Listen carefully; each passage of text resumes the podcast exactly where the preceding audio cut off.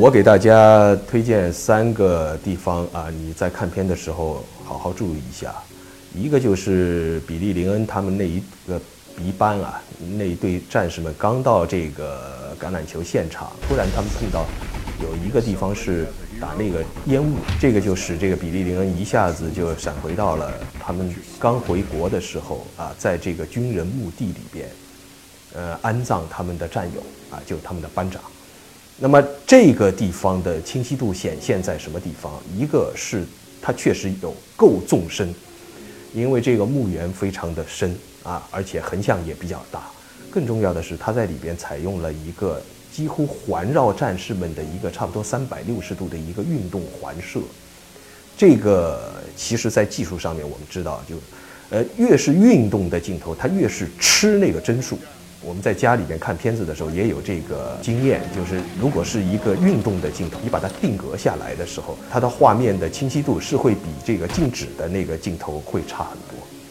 但是我关注到的就是，在它那个运动环射的时候，几乎没有任何的这种啊这种所谓的失真，呃，这个真是指那一帧一帧的那个帧啊，没有失真感。我能够感觉到一百二十格它的充裕度，它能够让我们感受到这个数字记录的那种逼真感。我给大家推荐的第二个点是，呃，在那个橄榄球中场表演的时候，呃，我们的这个 B 班战士们终于是亮相了啊。那么，然后就说有一个机位，就是以那些战士们做前景，但是他们是这个摄影机是处在他们身后，然后你可以看到中景有很多人在表演，后景当中也有人在表演，那再后面就是黑暗的观众席，这是一个又是一个非常纵深度的一个镜头，横向幅度也很大。那么在这个镜头当中，因为表演者的那种鲜艳的服装啊，又会有这个成排的焰火喷起，所有的这种啊物体的质感、光色都十分的逼真。一刹那当中，让我恍惚以为我是坐在这个橄榄球呃场地当中，是在看一个实况。第三个我给大家推荐的，当然就是他们在伊拉克的那个战斗场面。在这个战斗场面当中，呃，虽然环境是土黄色的，呃，但是你又可以看到，呃，很多的小细节在里边显现出它的饱满感啊，就是他们躲在一一一堵这个矮墙下面啊，你可以看到时刻可以看到子弹飞过来打中这个矮墙，但是由于这个清晰度达到了，所以这个尘土蹦出来、飞溅出来的这些灰尘。都非常像现实生活当中我们亲身感受的那些东西。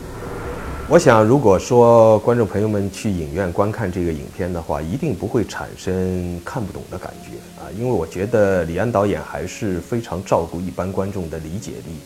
他的主体的情节是按照线性时间来发展的，也就是说，那一天他们去那个橄榄球场啊进行这个中场的表演。然后按照这个去橄榄球场的整个的过程，包括表演的整个的过程，以及表演之后离开的过程，里边有很多很多的点，会让我们的男主人公有所意识的闪回。整个这个影片，如果我们简单的来说它的特征的话，我觉得是一个被大众化的或者叫被稀释的的一个意识流电影结构。呃，原因就在于李安导演在里边确实非常注重那些相似性物件所勾连起的那些闪回，呃，但是问题是，它不是说是完全散乱的，它和现实当中遭遇的事情，它是呈现一个线性发展的关系和逻辑非常紧密的一个关系。内容上，我觉得有一些方面我愿意提示大家啊，呃，大家去看这个片子。可能会看到一个和以前看到的反战片有点不一样的一个影片，呃，你会愿意去电影院，呃，重新去看一部之前可能并没有看过的一种反战电影。呃，当然这个反战，呃，更多的可能包含在了对于美国当代消费文化的思考当中啊。我想这样的一种命题，不管你觉得有趣还是无趣，我觉得可能都会提示你对这个影片有一个更加深入和准确的认识。呃，我觉得我给大家提示一下这个场面的看点啊。呃，这个片子的场面构成，呃，很清晰啊，它就是有那么几场比较大的场面，和更多的那些小场面，呃，结合在一起的一个影片。大场面固然是我们非常值得关注的，因为在大场面当中，李安导演啊倾注了非常大的心血。啊，在他的整个的调度上面，在他的置景上面，在他的整个的人物啊演员的这个走位上面，所以我觉得大场面肯定是一个关注的焦点，但是也不要遗漏那些小场面。在这个影片当中，呃，是以这个人物对话居多，啊，那么它采用的景别呢，呃，比较多的采用的是中近景，我们知道中近景能够比较好的把这个比较复杂的环境排除出去，那么对于拍片来讲。确实是能够省一点成本，呃，李安导演一定是把他有限的资金都砸在了那些比较重要的大场面上面，但是这些小场面在叙事上面的功能是不可替代的啊，因为很多这个在这个比利林恩这个影片当中人物的性格啊，包括这个情节点啊，人物与人物之间的关系的这个冲突啊，都是通过小场面当中的对话来推进的。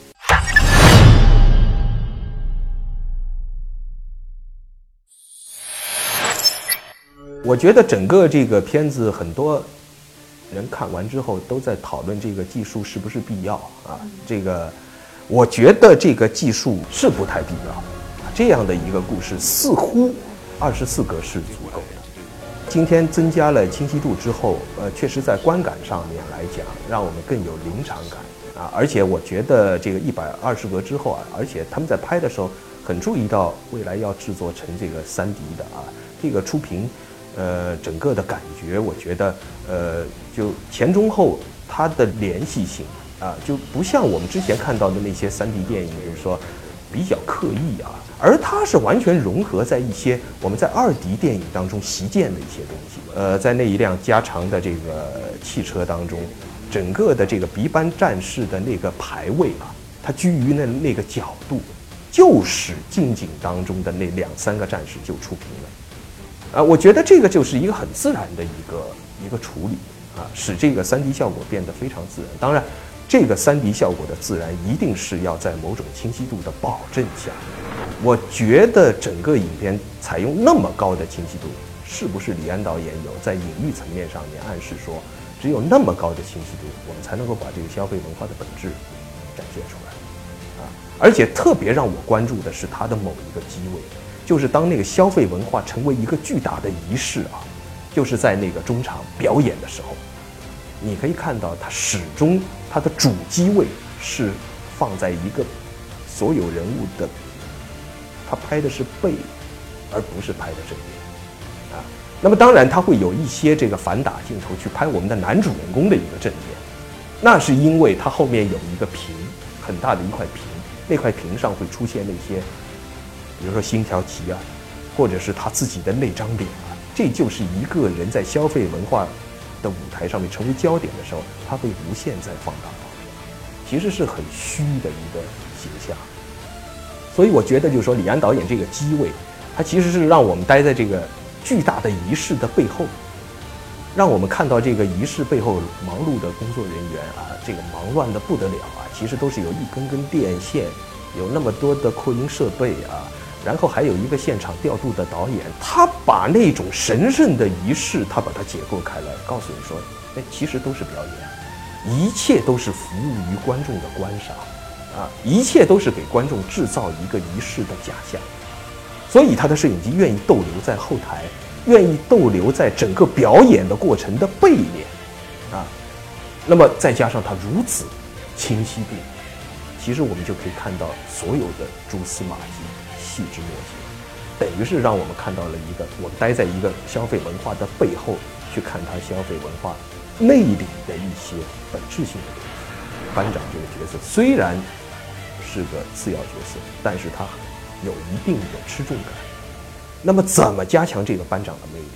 我觉得李安就信手拈来，因为刚拍完前一部片子就是《少年派》啊，所以他一定对印度教有比较深的了解。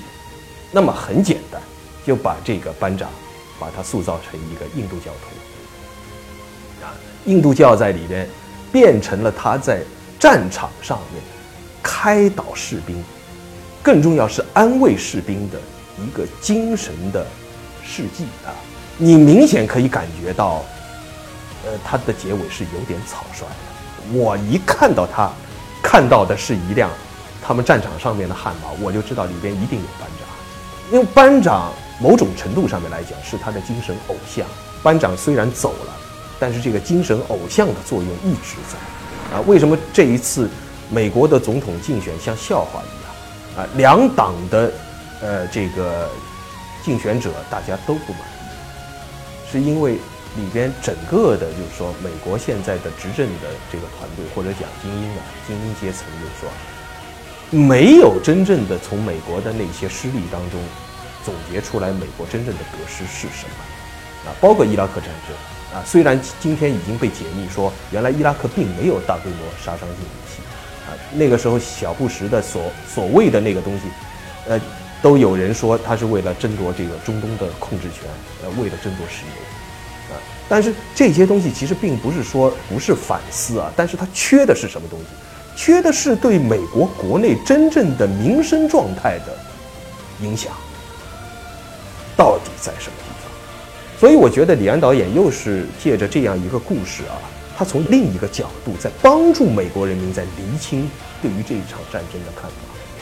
当然，他选取的那个角度，我愿意把它定位成是通过一场战争，其实反思的是美国国内的消费主义。我觉得这个影片在中国的票房我很难说，因为中国人现在都特别的膜拜技术，啊，因为这个技术亮点足以诱惑我们进这个电影院去观看这个影片，包括我自己，啊，我也一定要去看一下一百二十个的片子，啊，那么，但是我觉得从观众的理解程度上来讲，我觉得可能中国观众。一定会比美国观众在理解这部影片上面会有更大的隔膜，啊，因为我们没有这种体验，啊，我们没有伊拉克战争的这种经验，啊，我们的家庭也没有付出过这样的代价，啊，我更加不能够感受的是美国那种高度的消费主义啊，对于每个人的这种影响，这也是我们目前的中国。哪怕是在一线上海这样的大城市当中，我们也是难以和美国，就是说，在一个同等的高度上面去体会的，可能会使这个片子形成一个现象，就是，呃，票房很热，啊，但是，呃，评论比较的冷。我个人是觉得这个作品，呃，体现了李安导演非常大的那种探索性啊，因为他敢于用这样的技术啊。我觉得是很可贵的。作为一个功成名就的大导演啊，还敢去冒险，这本身是一个我非常钦佩的一个地方。但是我同时我也觉得，真的从他的故事啊，从他本身的这个故事的厚重感，他的处理上来讲，本片并不是李安导演最优秀的一部。